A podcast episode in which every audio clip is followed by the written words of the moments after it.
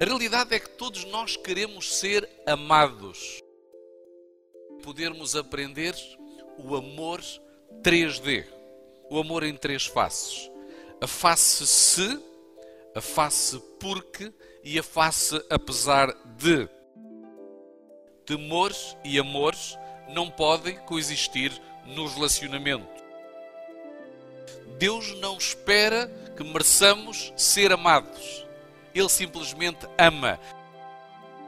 E precisamos de entender que nada daquilo que possamos fazer fará com que Deus nos ame com mais intensidade do que aquilo que Ele já nos ama agora.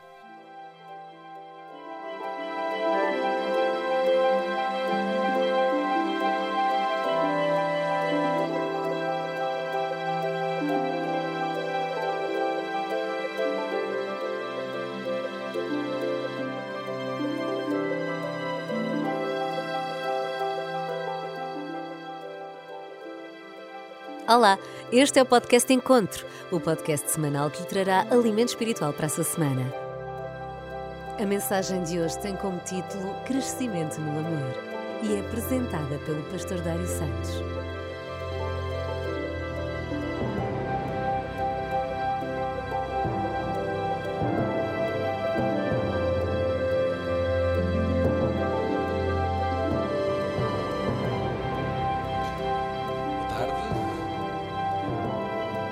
A chegar à final desta semana de oração e louvores. Vivemos momentos especiais, emocionantes. Agradecer eh, o testemunho que nos foi trazido esta tarde por aquela bonita família. Que Deus continue a dirigir em cada detalhe do vosso caminho, da vossa vida. E sabemos que Deus tem mais uma mensagem especial preparada para cada um de nós nesta, neste final de tarde e neste início de, de semana nós vamos trabalhar sobre o crescer no amor. Uh, crescemos em várias áreas durante esta semana e hoje vamos perceber como é que podemos aprofundar o amor. Já agora, assim, por curiosidade, fazendo uma sondagem, uh, quantos dos que estão aqui são casados? Quase toda a gente. Namorados. Quantos namorados é que existem aqui? Também, também há uns namorados. Quantos é que gostariam de namorar? Raquel, não tenha receio. Quem é que está encalhado? A minha mulher às vezes pergunta-me: Ah, está ali atrás alguém que teve coragem de levantar a mão. É bom nós termos a consciência das nossas fragilidades para podermos trabalhar, trabalhar nelas. Mas também é verdade que às vezes mais vale sozinho do que mal, do que mal acompanhado. Nós vamos fazer uma viagem esta tarde na área de o amor. Vocês sabem que a carta de amor mais longa e mais simples da história foi escrita por um pintor francês chamado Marcel Leclerc, que escreveu em 1875 a frase Amo-te. Na realidade, ele não escreveu com o seu próprio punho. Ele contratou um escriba, ditava a palavra amo-te o escriba repetia e voltava a imprimir na carta. Por isso estamos a falar mais ou menos em 5 milhões e 300 mil vezes que foi citada a palavra amo-te. Ele estava apaixonado e queria que a sua namorada, o objeto do seu amor, o soubesse. Mas efetivamente, se hoje uma senhora recebesse uma carta em que fosse mencionado 1 milhão 875 mil vezes amo-te, não teriam paciência para ler a carta, pois não, Cristina? Mas o contexto é outro. Nos, nos, tempos bíblicos, nos dias de Jesus, por exemplo, quando um homem estava apaixonado por uma mulher, em vez de dar uma flor, dava uma pedra. Devido ao caráter perene da pedra. Como a flor murchava, significava naquele contexto cultural que o amor seria curto. Mas se hoje vocês entregassem uma pedra a uma senhora, o que é que aconteceria? Provavelmente levavam com ela de volta novamente, não é? Para percebermos um pouquinho o contexto, o contexto da época. Também depende da pedra, se for preciosa, não é? Se for preciosa. A realidade é que todos nós queremos ser amados. Todos os que aqui estamos e todos os que estão a assistir lá em casa querem ser amados. E a nossa carência é tão grande que poderemos ficar frustrados e inseguros se não formos amados. Há pessoas que podem, inclusive, morrer por falta de amor. Nós precisamos de amor. O que existe nesta experiência terrestre mais parecida com o amor de Deus é o amor de um pai e de uma mãe para com o filho, que amam num sentido unidirecional. Tudo o resto é chamada a teoria da reciprocidade. Nós amamos se nos amarem. A partir do momento em que alguém falha para connosco, nós já não amamos mais. Esquecemos todo o bem que essa pessoa nos possa ter feito até aquele momento.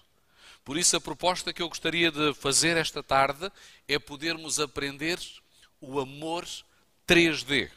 O amor em três faces. A face se, a face porque e a face apesar de. Estas faces vão surgir de acordo com as nossas carências, as nossas motivações e os nossos desejos. A face se é mais fácil de reconhecer. A maior parte de nós já viu esta face do amor em intervenção. Por um lado, ela é manipuladora, por outro lado, é destrutiva. A Sara tinha 18 anos, estava sentada na mesa com o seu filho de dois anos. E ela conta a sua história do amor se o namorado manipulou-a a ter relações sexuais. Ele insistia: se tu realmente me amas, prova. Toda a gente o faz. E nós precisamos de ver se somos compatíveis. A Sara progressivamente foi cedendo até que engravidou. Os pais do rapaz coagiram a casar com ela. E este jovem, hoje um homem maduro, já não tem qualquer interesse na Sara e vive com outros objetivos.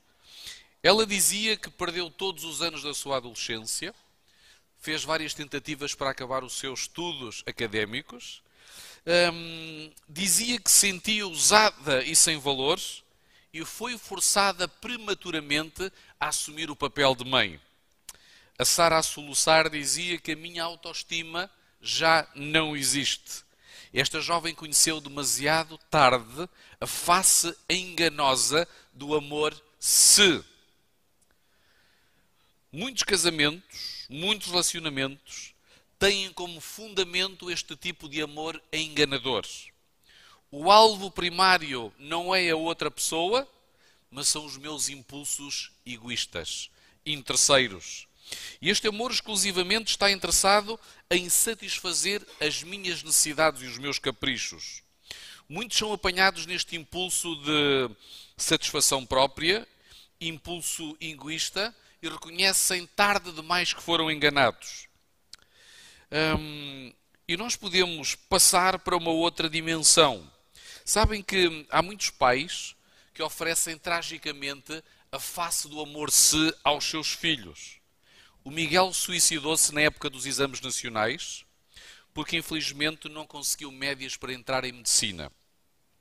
O amor-se dos seus pais alimentou a sua depressão. Miguel sabia que o sonho dos pais e, sobretudo, o sonho do seu pai era que ele fosse um médico como ele. E ele estava convencido que o seu fracasso levaria os seus pais a rejeitá-lo. E esta ideia levou-o ao suicídio. Depois nós temos a face porca. A face porca opera num nível mais agradável do que a face se. Aparentemente valoriza o que a outra pessoa faz. Eu amo-te porque tu és gira. Eu amo-te porque tu és um doce. Eu amo-te porque o teu estatuto económico e social é interessante. Eu amo-te porque o teu coeficiente de inteligência é elevado. E a lista poderia continuar. Por alguma razão, o amor porque escolhe sempre algum motivo para o objeto do seu olhar. No entanto, esta face tem tendência a promover a competição e a insegurança. Quem é que ganha mais? Quem é que ganha as discussões? Quem é que prega melhor? Quem é que canta melhor? Quem é que tem maior ascendência na sociedade? E os que são objeto deste amor porque sentem que precisam de provar constantemente que são dignos desse amor. Constantemente e diariamente. Porque eles receiam perder a qualidade que os torna amados. Uma jovem é amada porque é bonita e é inteligente. Um jovem é amado porque é carinhoso e pode proporcionar status quo à sua amada. Em muitas relações, o receio de rejeição futura um, pode impedir que o amor princípio se desenvolva. As Escrituras recordam-nos em 1 de João 4,18 que tipo de amor é que deve existir entre os discípulos. 1 de João 4,18 diz que no amor não existe medo. Ora, antes o perfeito amor lança fora o medo, pois o amor tem que ver com punição.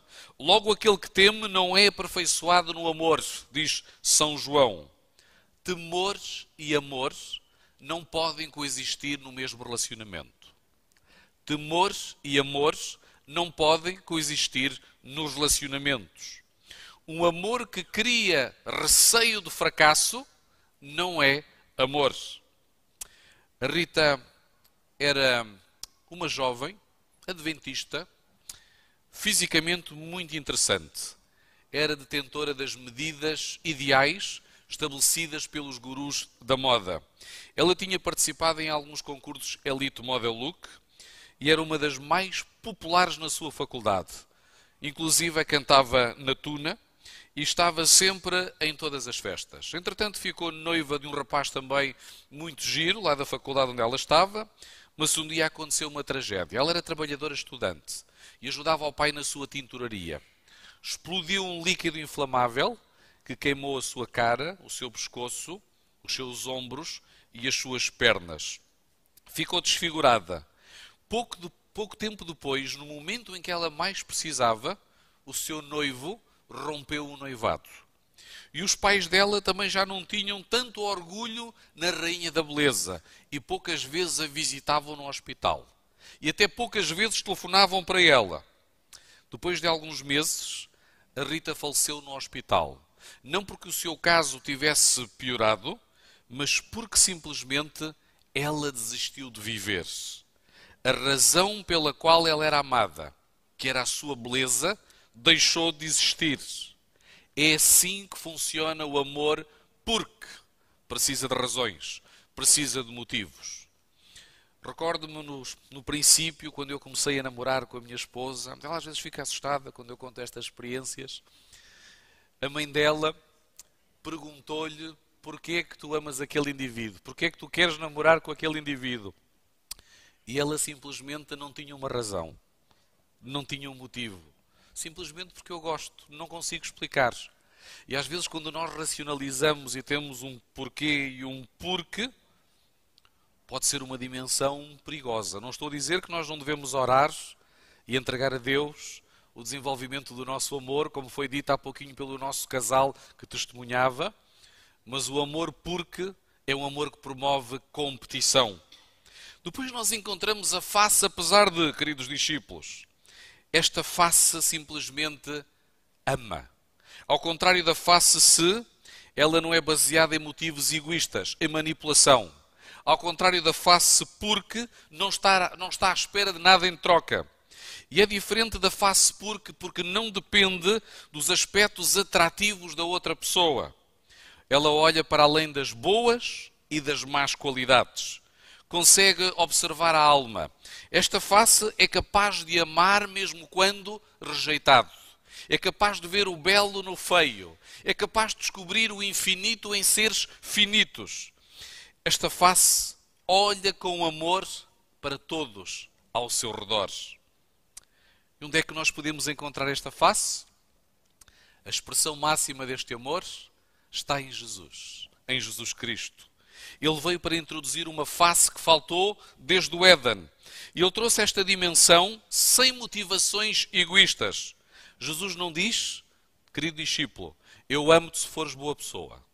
Eu amo se tu fores cada sábado à igreja. Eu amo-te se tu fores um cristão fiel. Também não diz, eu amo-te porque tu oras todos os dias. Eu amo-te porque tu queres implicar-te nos projetos da igreja.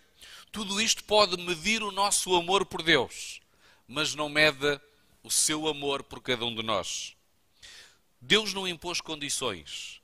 E nos Romanos, no capítulo 5, no versículo 8, nós encontramos: Deus prova o seu amor para conosco pelo facto de Cristo ter morrido por nós, sendo nós ainda pecadores.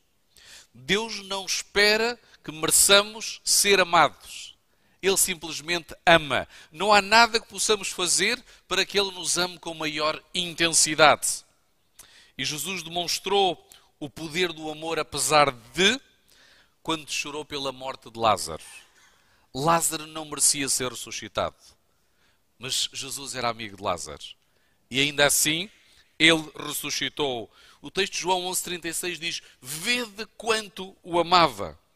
Jesus amava a tal ponto de o ter ressuscitado. E qual é a nossa face esta tarde? Queridos discípulos em crescimento, qual é a nossa face? Será que a nossa face é a face se com uma natureza manipuladora? Será que nós temos uma agenda pessoal no amor que demonstramos uns pelos outros? Será que é a face porque precisamos de provas todos os dias? Ou a face apesar de? Apesar de nós queremos continuar a amar, ainda que a outra pessoa não seja digna do meu amor.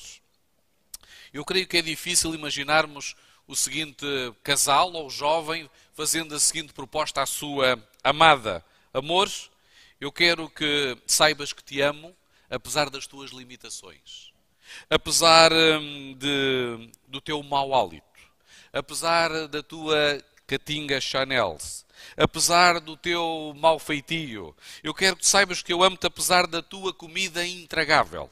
Eu quero que tu saibas que eu amo-te apesar de. Não levaria muito tempo, podem imaginar, que esta relação tivesse um final traumático.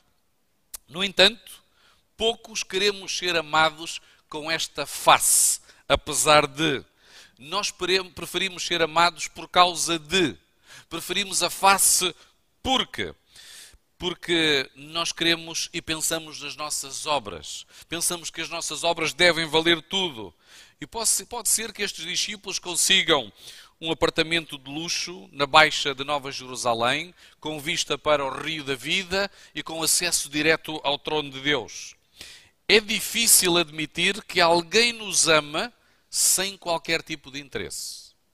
É difícil admitir que alguém nos ama sem qualquer tipo de interesse. Mas Deus ama.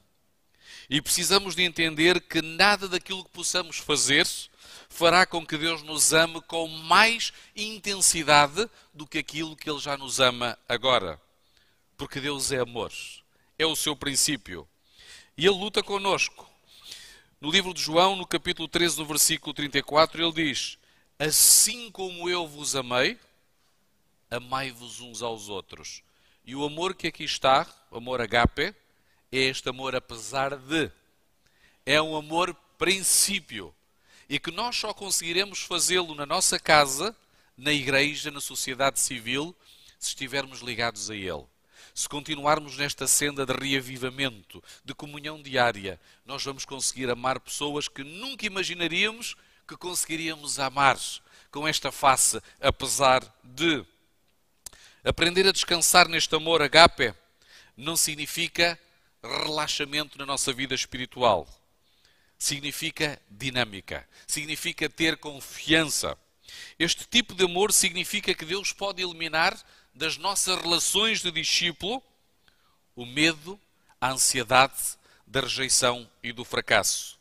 Significa que nós não temos que competir com todas as nossas forças para sermos amados Significa que nós não temos que descredibilizar o outro para aumentar a nossa autoestima. E quantas vezes isso não acontece? Este amor não regateia com Deus para ser favorecido. Este tipo de amor deve ser partilhado com os irmãos da igreja. Deve ser partilhado nos nossos grupos de oração. Deve ser partilhado em casa. E, sobretudo, com as pessoas mais especiais da nossa vida. Mas o Evangelho vai ainda mais longe até com os nossos inimigos. Sim, os discípulos na igreja às vezes podem ter inimigos. Às vezes na igreja há pessoas que os nossos santos não conjugam bem. E é por isso que Deus propõe este tipo de amor. para que possamos amá-los com apesar de, com esta face. A Raquel era uma, uma mulher bonita na igreja, com um belo sorriso. Ela agora estava na unidade de cuidados intensivos. Acabava de sofrer uma cirurgia para remover um tumor no seu rosto. A cirurgia deu-lhe um aspecto grotesco e o seu sorriso jovial desapareceu. O cirurgião fez o melhor, seguiu, seguiu a curva do maxilar e então ele teve que eliminar alguns nervos e o rosto dela ficou como se fosse um sorriso de palhaço. Caíam as lágrimas no rosto daquela senhora. O cirurgião entrou no quarto e ela perguntou se iria ficar sempre assim. Com um sorriso grotesco, repuxado, e o cirurgião disse: Eu temo que sim. Uh, nós tivemos que remover vários nervos e vai ser impossível de inverter este quadro. O marido, naquele momento, agarrou na mão dela e, olhando com um olhar apaixonado para a mulher, disse: Amor, cada vez mais eu gosto do teu sorriso. É lindo. Não é extraordinário que Deus ainda nos ama, apesar do nosso sorriso defeituoso? Como discípulos em crescimento, também nós somos desafiados por Deus a desenvolver esta face do amor. O amor apesar de. E no final desta semana de reavivamento, eu gostaria de desafiar também cada discípulo da Igreja de Setúbal a colocar em prática este, esta face do amor apesar de. E se nós o fizermos, nós vamos ver de que forma é que o Espírito de Deus nos poderá utilizar. Quantos é que gostariam de crescer no amor e na face, apesar de, dos que estão aqui? São todos. Não é fácil, porque é um processo. É um processo, mas quanto mais estivermos próximos de Jesus, nós vamos sair da dimensão porque da dimensão se, manipuladora e destrutiva, e vamos crescer a esta dimensão que Deus nos propõe. E vamos ser uma verdadeira família em Cristo Jesus. Nós vamos concluir. E para concluir, eu quero agradecer a todos aqueles que tiveram uma parte interveniente nesta semana de oração. Em primeiro lugar, a cada um dos meus queridos irmãos, que cada noite vieram à, à igreja e quiseram viver este espaço de reavivamento e de reforma corporativa em comunidade, mas também individual. Quando nós fazemos a nossa parte, buscamos ao Senhor, Ele vai derramar o seu Santo Espírito e o céu aproxima-se da terra. Agradecer também às equipas que se envolveram, equipa de som, de multimédia, agradecer aos nossos apresentadores, a todos aqueles que com coragem vieram aqui à frente e apresentaram os seus testemunhos inspiradores, dizendo-vos que a semana de reavivamento não termina aqui. Aliás, é o princípio. Eu sei que Deus está ansioso por derramar grandes bênçãos na igreja de Setúbal e vai nos utilizar como canais nesse sentido e nesse propósito. O objetivo máximo de um discípulo é replicar Jesus Cristo, é viver um ministério encarnacional, é sermos também intencionais naquilo que é o culto geracional estão aqui neste momento representados discípulos de várias gerações. E Jesus vai querer trabalhar e continuar esta obra através dos jovens, através dos irmãos mais maduros e através dos irmãos de mais idade. Ontem víamos que Deus não tem uma única forma de se comunicar à sociedade. Existem vários métodos e nós vamos utilizar esses métodos durante os próximos tempos para que o reavivamento espiritual no novo Pentecostes acontece também aqui nesta comunidade de Setúbal. Por isso, oro e louvo para que o Senhor vos continue a abençoar e a consolidar neste caminho do discipulado.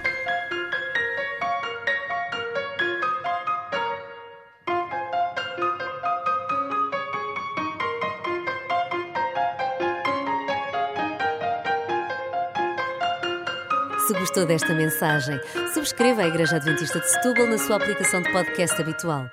Para mais informações, consulte as nossas redes sociais em adventistas.setúbal. Tenha uma boa semana.